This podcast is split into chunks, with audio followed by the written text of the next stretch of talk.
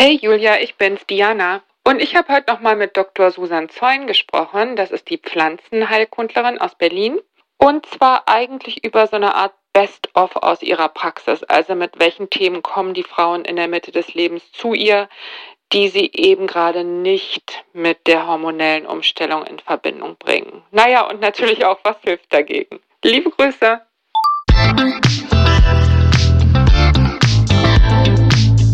Willkommen zu einer neuen Folge von Meno an mich. Denn dieser Podcast ist für euch, liebe gereifte und interessierte Frauen dieses Landes. Jede Woche sprechen wir mit spannenden Frauen und empowern euch mit Wissen und Inspiration. Wir, das sind Diana Helfrich und Julia Schmidt-Jorzig aus der Brigitte Woman Redaktion. Heute spricht Diana mit Dr. Susan Zeun.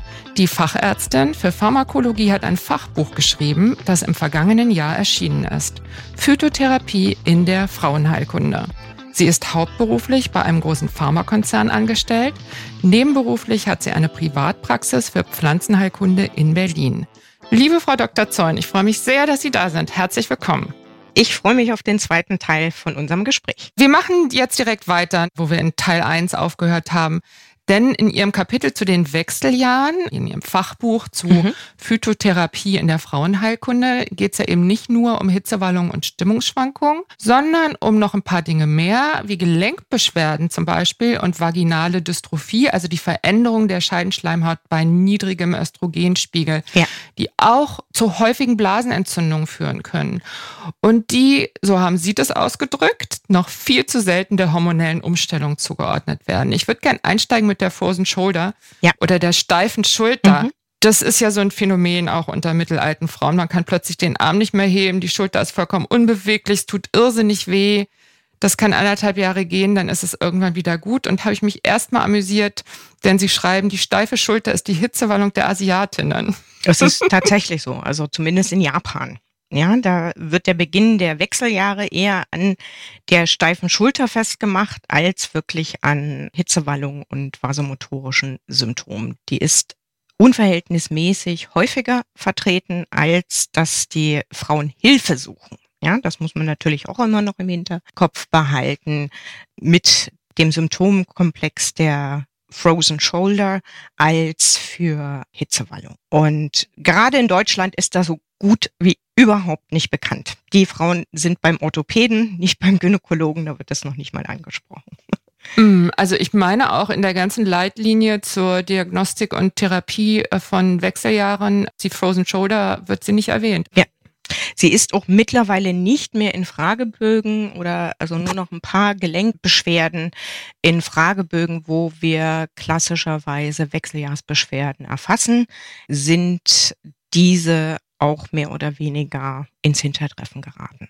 Und ich finde, also nicht nur sind die Frauen dann am falschen Ort, sondern das, was ihnen dann bei der Orthopädin, dem Orthopäden vorgeschlagen wird, ist, also so habe ich es in meiner Welt erlebt, unheimlich unbefriedigend. Also vor diesem Hintergrund erscheint die Pflanzenmedizin dann immer noch mal attraktiver, finde ich. Nun, der Orthopäde kann eins tun. Er kann Ihnen nämlich ein Cortison ins Gelenk spritzen. Das geht dann mm. in Richtung einer Hormonersatztherapie und das hilft dann. Ist aber nicht ganz im Sinne einer suffizienten und symptomorientierten Behandlung. Also es ist auf jeden Fall was, wie bei den Hitzewallungen ja auch, wo man an so einen Punkt kommen kann, wo man sagt, ich will jetzt, dass es endlich aufhört. Genau. Ja, ne? und dann öffnet sich natürlich die Hormontür und das ist ja auch völlig richtig. Aber wo eben halt auch der Wunsch da ist, das anders zu behandeln. Mhm. Und jetzt beamen wir uns mal in ihre Praxis. Es ja. kommt eine Frau, die ist 50 Jahre alt und kann ihren Arm nicht mehr heben. Was passiert dann? nicht nachmachen, ist mein erster Hinweis. Also den Podcast dürfen wir bitte auch nicht so benutzen, dass wir hier Behandlungsempfehlungen geben nach der intensiven Anamnese, weil sie wird natürlich nicht nur mit einer steifen Schulter zu mir kommen, sieht die Behandlung dann eher nicht hormonelle Produkte vor, die aber eventuell so ähnlich wie die Traubensilberkerze doch einen geringen Östrogen artigen Einfluss nehmen können und dadurch zu einer äh, Linderung der Beschwerdesymptomatik führen können. Ganz kurz zwischengeschoben, Traubensilberkerze ist eine sehr oft zur Behandlung von Hitzewallungen eingesetzte Pflanze. Richtig. Ja. Richtig. Sehr gut untersuchte Pflanze. Mhm. Wollte ich nur kurz ergänzen. Die Behandlungsoptionen aus der Phytotherapie sind dann relativ vielfältig. Ich arbeite bei peri- und postmenopausalen Frauen sehr gern mit der Brennnesselwurzel, die einen sehr guten Effekt auf Gelenkbeschwerden hat, auch auf die steife Schulter, lokal mit einem guten äh, Johanniskrautöl, mit einer Einmassierung, dass das dann mal nicht über die Leber geht. Hagebuttensamen sind eine Möglichkeit. Man kann quasi von vielen Stellschrauben, die bei einer Frau, wo eine hormonelle Umstellung gerade erfolgt, die Gelenkbeschwerden hat, sich ein wenig von dem unterscheidet, wie wenn ich einen Mann behandeln würde, da würde zum Beispiel die Teufelskralle als erstes Produkt mir in den Sinn kommen, sondern dass man bei den Beschwerden erstens mit auf dem Schirm hat, nee, ich habe jetzt kein Rheuma und das ist jetzt in der Schulter ein Problem, wo ich mich wundere, dass es die andere Schulter nicht hat, sondern das kann unter Umständen wirklich auch mit dieser hormonellen Umstellung zu tun haben. Können wir dann noch einmal der Reihe nach die einzelnen Pflanzen, ja. die Sie genannt haben, einmal kurz besprechen? Das Johanniskrautöl als allererstes mhm. durch die Haut, damit es nicht über die Leber verstoffwechselt genau. werden muss. Und was tut das Johanniskrautöl dann für meine Schulter, wenn ich denn überhaupt dahin komme, um das einzumassieren, fällt mir gerade noch ein. Ne? Das dürfte ja auch ein Problem sein. Weil ich hoffe, dass Sie nicht ganz alleine zu Hause sind. Dann müssten wir wahrscheinlich nochmal mm. die soziale Situation besprechen, inwieweit die auf Schmerzsymptomatik mit Einfluss nimmt. In der Regel ist nur eine Schulter betroffen. Das Johanniskrautöl wirkt enzymatisch, entzündungshemmend und auch sehr leicht pro Östrogenversorgung. Die Brennnesselwurzel hat einen Einfluss auf die unter Umständen entstandenen Wassereinlagerungen, nimmt aber aufgrund ihrer Inhaltsstoffe auch direkt Einfluss auf die Gelenkbeschwerden. Brennnesselblätter würden auch funktionieren, aber gerade in Bezug auf die Gelenkbeschwerden bevorzuge ich die Brennnesselwurzel an diesem Punkt. Wobei die Brennnesselblätter, die haben ja den Vorteil, die schmecken ja, das ist so ein Brennnesseltee, schmeckt ja richtig gut, ne? Und das kann ich in der, in der Apotheke. Sie kommen, aber da haben wir wieder den Grenzbereich zwischen Ernährung und wirklicher Therapie. Mhm. Die Brennnesselblätter haben eine stärkere ausschwemmende Wirkung als die Brennnesselwurzel. Und in der Brennnesselwurzel sind diese Wirkstoffe auch enthalten, aber vermehrt auch Wirkstoffe. Möchte jetzt an der Stelle die Hörerin nicht langweilen mit einzelnen Stoffgruppen, die gezielt für die Gelenkbeschwerden von Vorteil sind. Und in welcher Darreichungsform würden Sie dann da die Brennnesselwurzel verabreichen? Also als Tee wird man sicher dann nicht trinken. Die kann unter Umständen pulverisiert werden in einer Apotheke, die das noch anbietet und verkapselt eingenommen werden. Also das ist dann auch was, was Sie Ihren Patienten raten. Die gehen dann mit einem Privatrezept in die Apotheke und dort wird dann ihre individuelle Rezeptur angefertigt. Also sehr häufig, ich arbeite ja jetzt nicht nur vor Ort in Berlin, sondern viele meiner Patientinnen nutzen nicht erst seit Corona auch die Möglichkeit per Videosprechstunde, weil man das alles relativ gut besprechen kann. Die Phytotherapie ist ja jetzt nicht in dem Sinne eine Akuttherapie, sondern eher auch eine langfristige Therapie. Und ich kann den Patientinnen auch das Rezept einreichen und die Patientinnen bekommen dann die fertige Arznei Rezeptur nach Hause geschickt. Und ich stelle mir vor, also Sie haben eben beschrieben, ein Mann würde dann vielleicht als erstes die Teufelskralle bekommen. Bei einer Frau, das ist wieder diese Idee der Individualtherapie und der Gesamtanamnese, haben Sie sozusagen dann immer die hormonelle Umstellung bei der Diagnose auf dem Zettel. Im Speziellen zur Brennnesselwurzel nochmal. Wir sprachen ja schon über Hauptwirkungen und Nebenwirkungen, nicht im Sinne als schlecht, aber wenn zum Beispiel die Frau auch leichte sogenannte hyperandrogeme Zustände zeigt. Das heißt, das Damenbärtchen äh, wird dann schon mal kurz rasiert. Dann hat vor allen Dingen die Brennnesselwurzel nochmal zusätzlich positive Eigenschaften, weil sie sehr viel sogenanntes Beta-Cytosterol enthält, was quasi auch auf diese Fehlleitung dann des endokrinen Systems noch positiv mit beeinflussen kann. Bei einem Mann würde ich mit dieser Konstellation dann mehr einreißen als positiv bewirken und deswegen wären an der Stelle die Therapieansätze anders. Und die Teufelskralle für die Frau, das ist ja auch so ein ganz klassisches Mittel. Ja, funktioniert gar nicht gut. Doch, natürlich, um Himmels Willen. Allerdings, wenn man das holistisch in einem Symptomkomplex betrachtet, kann Teufelskralle natürlich genommen werden. Sie wirkt gut antientzündlich, ist auch als geprüftes Arzneimittel zur Verfügung und wirkt auf die Entzündungsreaktion des Gelenkes sehr gut.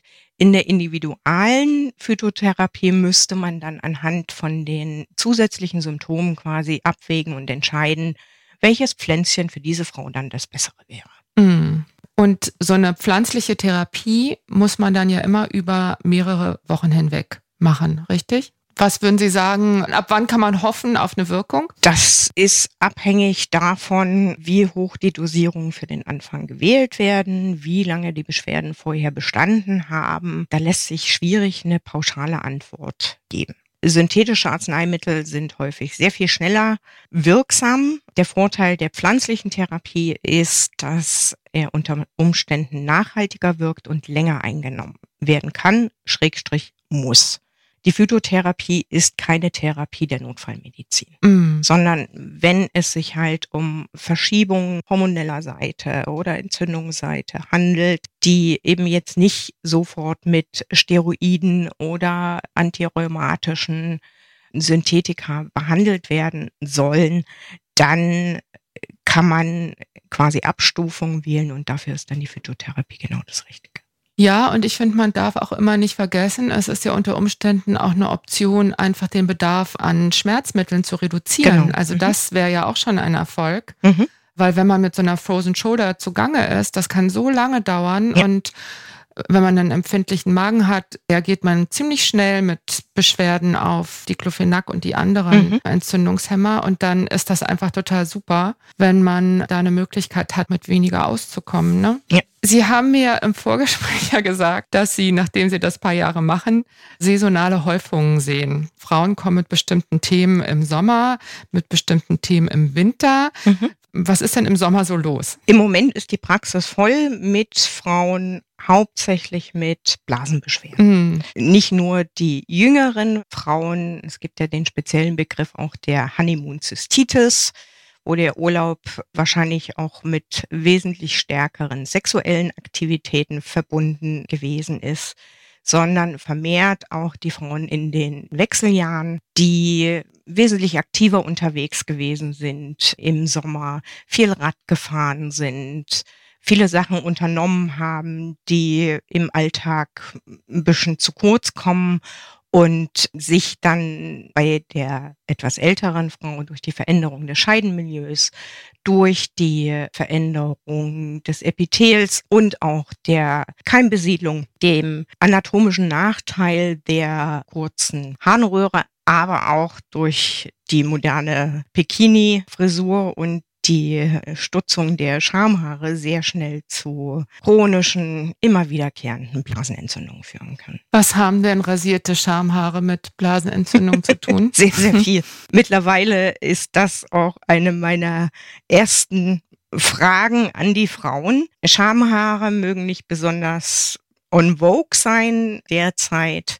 Gab auch andere Phasen in der Geschichte der Menschheit, aber sie haben ihren Sinn. Und ihr Sinn ist vor allen Dingen im Sommer, wenn es sehr warm ist, für eine Art Luftpolster zu sorgen und Keime auch beim Wasserlassen von der Harnröhre wegzuleiten.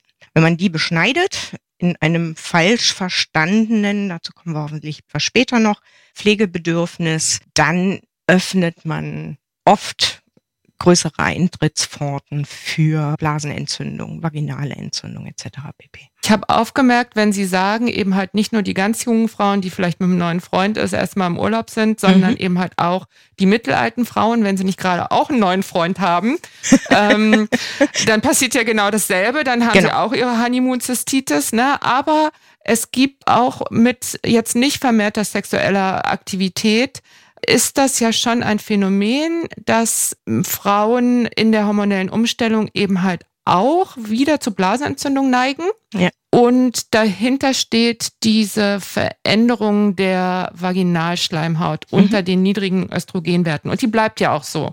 Ne, das ist ja nichts, was wie die Hitzewallung vorbeigeht, sondern es bleibt so. Deswegen finde ich so super, da mal drüber nachzudenken, was kann man denn tun ja. und was kann man vielleicht auch pflanzlich tun, Richtig. weil in meiner beruflichen Tätigkeit, ich kenne so Hyaluronsäure und so Befeuchtungsprodukte. Aloe Vera würde mir vielleicht noch einfallen, aber was kann man mit pflanzlichen Mitteln tun, um praktisch die Vaginalschleimhaut ein bisschen zu pflegen? Genau. Und ich finde es super, dass Sie sofort auf den Aspekt der Pflege zu sprechen kommen. Mhm. Wir haben das Phänomen, dass in unserer aufgeklärten Zeit der Scheidenbereich und der Vaginalbereich immer mehr klinifiziert wird. Ja, dafür mhm. ist der Gynäkologe zuständig.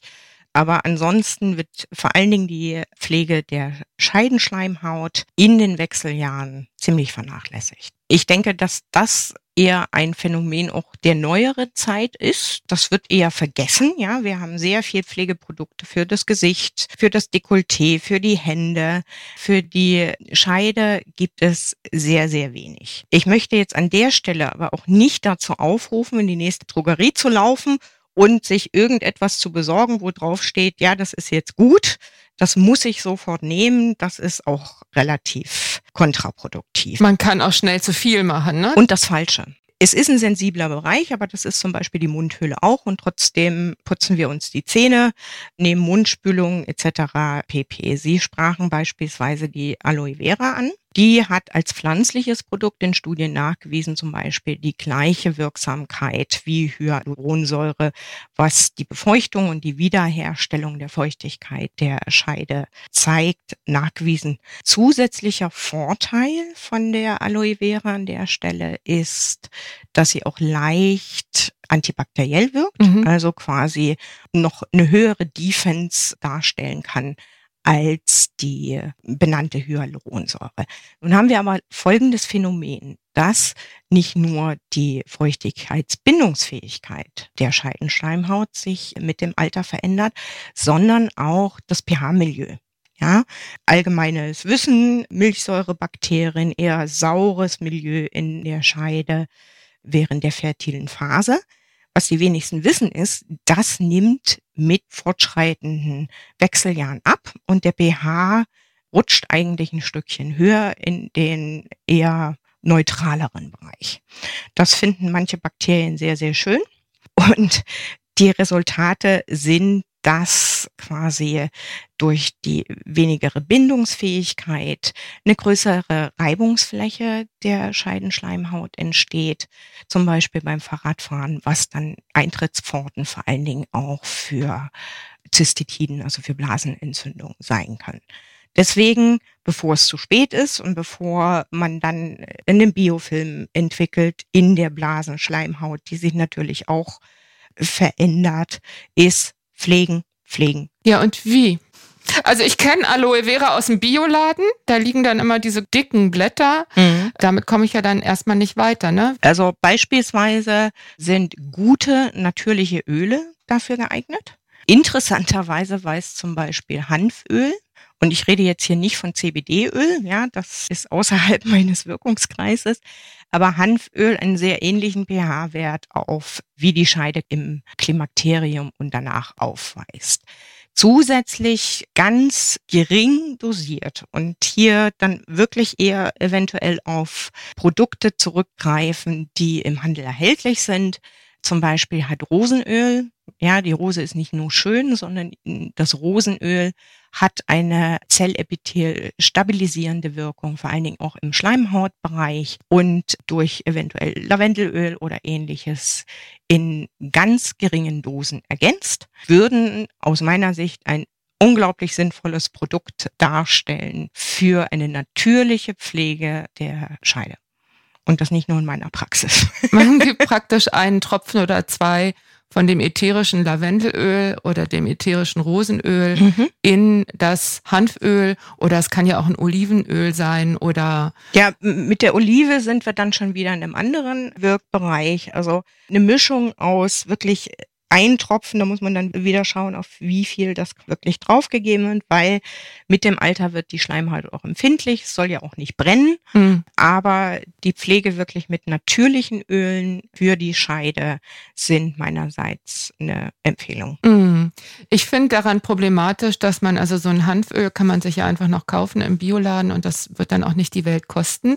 Aber wenn ich dann erstmal noch das Rosenöl und das Lavendelöl in der Apotheke als echte von den Arzneipflanzen herausgezogene Öle kaufe und davon dann nur einen Tropfen brauche, eigentlich müsste ich mich mit allen zusammentun und eine Großproduktion starten. Oder, ohne dass Sie jetzt einen Markennamen nennen, gibt es da Fertigprodukte? Es sind Fertigprodukte, zumindest was mein Wissen ist, es gibt verschiedene Firmen, die sich damit beschäftigen. Mhm. Und in naher Zukunft hoffentlich ein paar Behandlungsoptionen auch mehr. Okay. Und gibt sonst noch was zum Thema Scheidenschleimhautpflege jetzt aus dem pflanzlichen Bereich, das Sie gerne noch an die Frau bringen möchten? Vielleicht, wenn wir den Bereich der Pflege ansprechen, ich glaube, es war Gwyneth Paltrow, die sich einem großen Shitstorm ausgesetzt gefühlt hat, nachdem sie in sozialen Medien zum Beispiel bekannt gegeben hat, dass sie vaginale Dampfbäder benutzt. Mm. Wo mm. ich relativ fassungslos dastand, wieso so etwas zu einem Shitstorm führt. Weil gerade vaginale Dampfbäder, wo Kräuter in heißes Wasser gegeben werden und sich auf einem speziellen Stühlchen, früher gab es hierzu spezielle Dampfstühle, die sehr populär waren. Die ätherischen Öle, damit die Scheide bedampft, sind ein wunderbares Mittel zur Pflege, in der man auch schwierig überdosieren kann. Also dass quasi Yoni Chairs, wie sie im äh, amerikanischen Sprachgebrauch genannt werden, nicht sehr viel mehr Verbreitung auch in Europa finden, finde ich aus meiner Sicht ein wenig bedauerlich. Gut, sie sind vielleicht jetzt nicht das handlichste Produkt, aber gerade für Frauen, die sehr häufig Schwierigkeiten in dem Bereich haben, durchaus etwas, über was nachgedacht werden könnte. Häufig Schwierigkeiten, da meinen Sie dann auch eine Neigung zu Pilzinfektionen, eine genau. Neigung zu Blasenentzündungen. Ja. Okay. Pilze werden bei älteren Frauen immer weniger. Dafür mhm. steigen eher die bakteriellen Infektionen. Das hat mit der Veränderung des Scheidenmilieus zu tun. Und was zusätzlich auch noch zu beachten ist, das ist die Möglichkeit, über den Darm für eine gesunde Flora zu sorgen. Also mhm. auch in der Scheide der Frauen in den mittleren Jahren spielen Milchsäurebakterien eine große Rolle. In verschiedenen Medien werden zum Beispiel Joghurt-Tampons breit diskutiert. Da muss ich sagen, eine Kultur aus einem Lactobacillus, der in einem Joghurt üblicherweise vorhanden ist, wird sich nicht in der Scheide ansiedeln. Das sind dann eher die Effekte, dass ich quasi darüber wieder in ein saures Milieu sorge, aber über den Darm aufgenommene Lactobacillen können quasi auch vorbeugend wirken. Und noch etwas, das in einem früheren Podcast schon angesprochen wurde, das ich hier noch erwähnen möchte, sind tatsächlich die lokalen Hormone. Also es ist ja so, das kann Frauen unheimlich zu schaffen machen. Es ja. tut weh, es verhindert Sex und es ist einfach ein ganz unangenehmes Gefühl. Mhm. Und es gibt ja diese Verwechslung. Also viele Frauen schrecken zurück vor Hormonen ja. und denen ist oft nicht klar, dass die lokal angewendeten Hormone, also ein Vaginalzäpfchen mit bisschen Östrogen, ich will dafür überhaupt gar keine Werbung machen, ich will ja, nur ja. einmal sagen, das ist ein ganz anderer Schnack, wie man in Norddeutschland sagt, mhm. als die Hormontabletten oder die Gels oder was auch immer in puncto Nebenwirkungen wirklich, wirklich nicht zu vergleichen und auch etwas, das man über einen langen Zeitraum machen kann. Aber wie bei fast allem, es ist eine individuelle Entscheidung. Richtig. Diese Möglichkeit, finde ich, darf nicht unerwähnt bleiben. Nein. Weil es damit ja dann eben halt sehr oft ganz schnell vorbei ist. Und ich kann mich daran erinnern, in der allerersten Folge Dr. Katrin Schaudig, die Präsidentin der Deutschen Menopausegesellschaft, sagte, erstaunlicherweise sei eben halt dieses Phänomen der trockenen Scheide eines, dass die Frauen gar nicht so sehr mit der hormonellen Umstellung in Verbindung Das ist bringt. richtig. Ja. ja. Das fällt Ihnen auch immer wieder auf. Das ist eines der Symptome, wo ich sage, okay, wir konzentrieren uns auf die Hitzewallung, aber gerade für Frauen, die noch nicht in dem Alter sind, ist es wahrscheinlich auch sehr spannend, mal gesagt zu bekommen, hm, da gibt's noch mehr als ein bisschen Schwitzen. Und dem kann man aber vorbeugen. Und nochmal zurückzukommen auf die hormonelle Wirkungsweise. Ich arbeite ja in beiden Bereichen. Das Hormon, was in Vaginalzäpfchen sich befindet, ist nicht das, was man quasi schlucken würde, sondern eine schwach wirksamere Form. Und in der Tat bei ausgeprägtesten Beschwerden ist eine lokale Therapie immer auch eine Option, besser als für den Rest seines Lebens dann auf sexuelle Aktivitäten zu verzichten, mm. weil an dem Spruch use it or lose it ist jede Menge dran. Mm. Gibt es noch eine weitere Beschwerde, ein weiteres Thema, wo Sie immer wieder denken, dass es erstaunlich ist, wie wenig es mit der hormonellen Umstellung in Verbindung gebracht wird? Schlafstörung. Ah, okay. Mm, großes Thema. Großes mhm. Thema. mhm.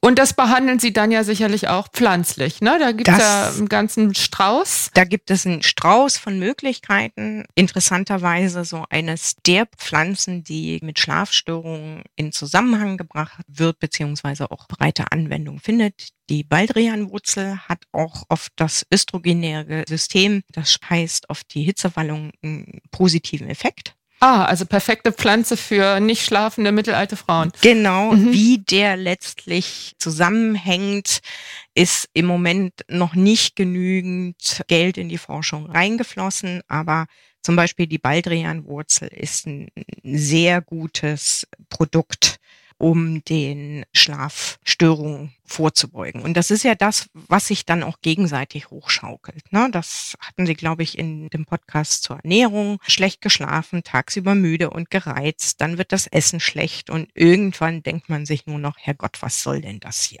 Jetzt ist auch alles egal. Genau.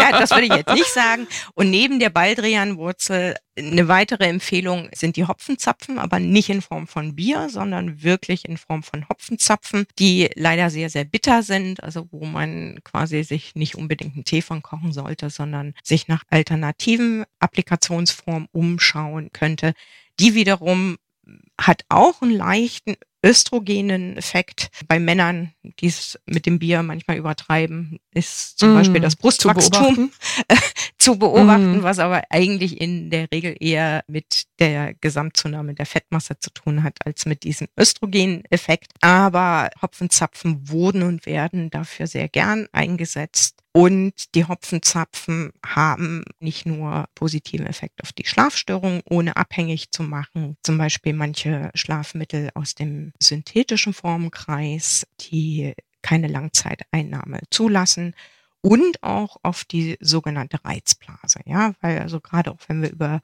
Blasenbeschwerden gesprochen haben, auch Blasenschwäche ist natürlich mit zu beachten. Und bei den Frauen kann man dann eben auch nicht mit stark ausspülenden Pflanzen arbeiten. An der Stelle stellen zum Beispiel dann auch die Hopfenzapfen eine ganz gute Möglichkeit dar. Also Hopfen auch eine Pflanze, die sozusagen auf unterschiedlichen Ebenen für mittelalte Frauen besonders interessant ist. Ja. Vielleicht können wir zum Abschluss noch einmal sagen, bei welchen Pflanzen Sie sonst noch finden, dass wir Frauen in der hormonellen Umstellung sie unbedingt kennen sollten. Vielleicht ist das ein guter Ausstieg für uns. Also eine Pflanze, die mir da sehr am Herzen liegt, weil sie so ein bisschen ein Schattendasein führt, ist interessanterweise der Boxhornkleesamen. Mhm. Da weiß ich auch fast nichts darüber. Ja, das ist schade, aber Sie werden sicherlich schon mal von dem wilden Jams gehört haben, mhm. der einen Inhaltsstoff hat, der eine Vorstufe des Gelbkörperhormons entspricht, wo auch das Gelbkörperhormon daraus synthetisiert wird. Und der viele Jahre ein großer Hype gewesen ist als natürliches Gestagen.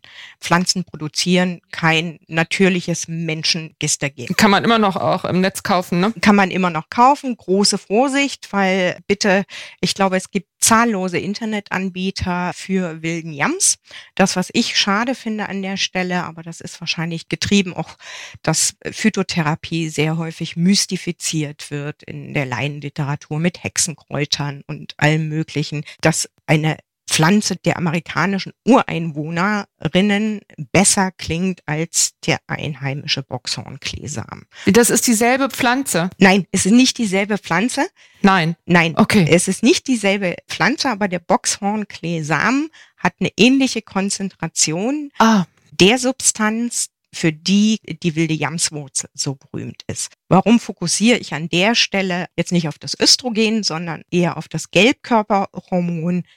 Oft besprochen, das Klimakterium ist eine Phase der Umstellung und neben einem relativen Östrogenmangel kommt es wahrscheinlich genauso häufig zu einem relativen Östrogenüberhang. Und oftmals ist das vor allen Dingen in der frühen Umstellung der Frauen nicht sehr klar auseinander zu klamüsern. Deswegen kombiniere ich in meiner Praxis sehr gern potenziell Östrogen wirksame Pflanzen auch mit dem Boxhorn-Kleesamen, um einen kleinen Gegenspieler mit reinzubringen.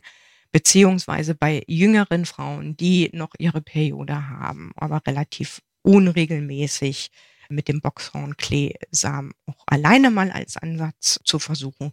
Und das ist aus meiner Sicht genauso wie der Salbei eine relativ unterrepräsentierte Pflanze, wo ich mir wünschen würde, dass Phytohersteller in die Richtung auch mal genauer hinschauen und diese Pflanzen dann eben auch nicht nur als Individualrezeptur noch für die Frauen zur Verfügung stehen, sondern da auch Forschung wieder reinfließt, um die Wirksamkeit und die Sicherheit nachzuweisen. Also ich glaube, beim Salbei gibt es sogar ein, beim Salbei ein gibt es Produkt, das. ne? Ja, ja, beim Salbei gibt es das.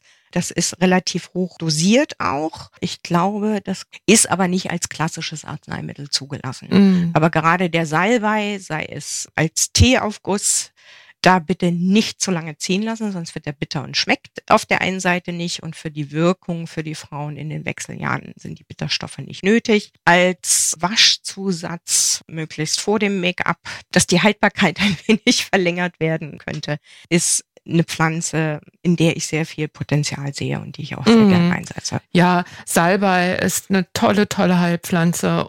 Früher habe ich vor allen Dingen die Gerbstoffe darin ganz toll gefunden, Mhm. weil die so ein bisschen heilungsfördernd sind, so zum Gurgeln, wenn man einen rauen Hals hat. Aber tatsächlich kommt Salbei ja auch bei übermäßigem Schwitzen zum Einsatz. Richtig. Also jetzt nicht nur bei Frauen im entsprechenden Alter, sondern insgesamt. Also das hat mich sehr gefreut, dass Sie den Salbei hier auch nochmal genannt haben und den Boxhornklee, dem werde ich mich jetzt mal liebevoll zuwenden. So, und neben den Hopfenzapfen und dem Baldrian eine ganz tolle Pflanze, auch bei Schlafbeschwerden oder nervösen Beschwerden in den Wechseljahren, ist das Passionsblumenkraut. Und unbedingt muss ich auch noch den Weißdorn erwähnen. Ja, sehr häufig sind die Frauen nicht nur im Scheidenbereich, was wir besprochen haben, sehr dünnhäutig, sondern auch was die Nerven angeht. Es kommt zu Herzrasen oder unangenehmen Palpationen, wie es der Mediziner nennt. Der Weißdorn ist zwar nicht besonders schick, aber eine hochwirksame Arzneipflanze. Palpitation, das sind extra Herzschläge oder schnelle Herzschläge, die einen dann ja auch vom Schlafen abhalten können. Ich danke Ihnen ganz herzlich für diese Hinweise und überhaupt für Ihre Zeit, für das Gespräch und freue mich, wenn wir hier den einen oder anderen Blick vielleicht öffnen konnten. Und ja, Frau Dr. Zeun, vielen, vielen Dank und auf ein weiteres Mal, sage ich jetzt einfach mal. Wir können ja so verbleiben, Sie werden ja weiterhin mit Frauen arbeiten Ja. und wenn Ihnen da nochmal was auffällt, worüber die Frauen ganz besonders oft klagen, also gerne Hinweis an mich. Wunderbar, das machen wir. Ja? Jo. Ich danke Ihnen und alles Gute erstmal. Tschüss, Frau Dr. Zorn. Tschüss. Und euch vielen Dank fürs Zuhören. Wir freuen uns über Post von euch an podcast.brigitte.de. Schreibt uns, was euch berührt, entsetzt, freut und bewegt oder einfach so, um uns Feedback für den Podcast zu geben. Auch wenn ihr uns eure Geschichte erzählen wollt, gerne eine Mail an podcast.brigitte.de.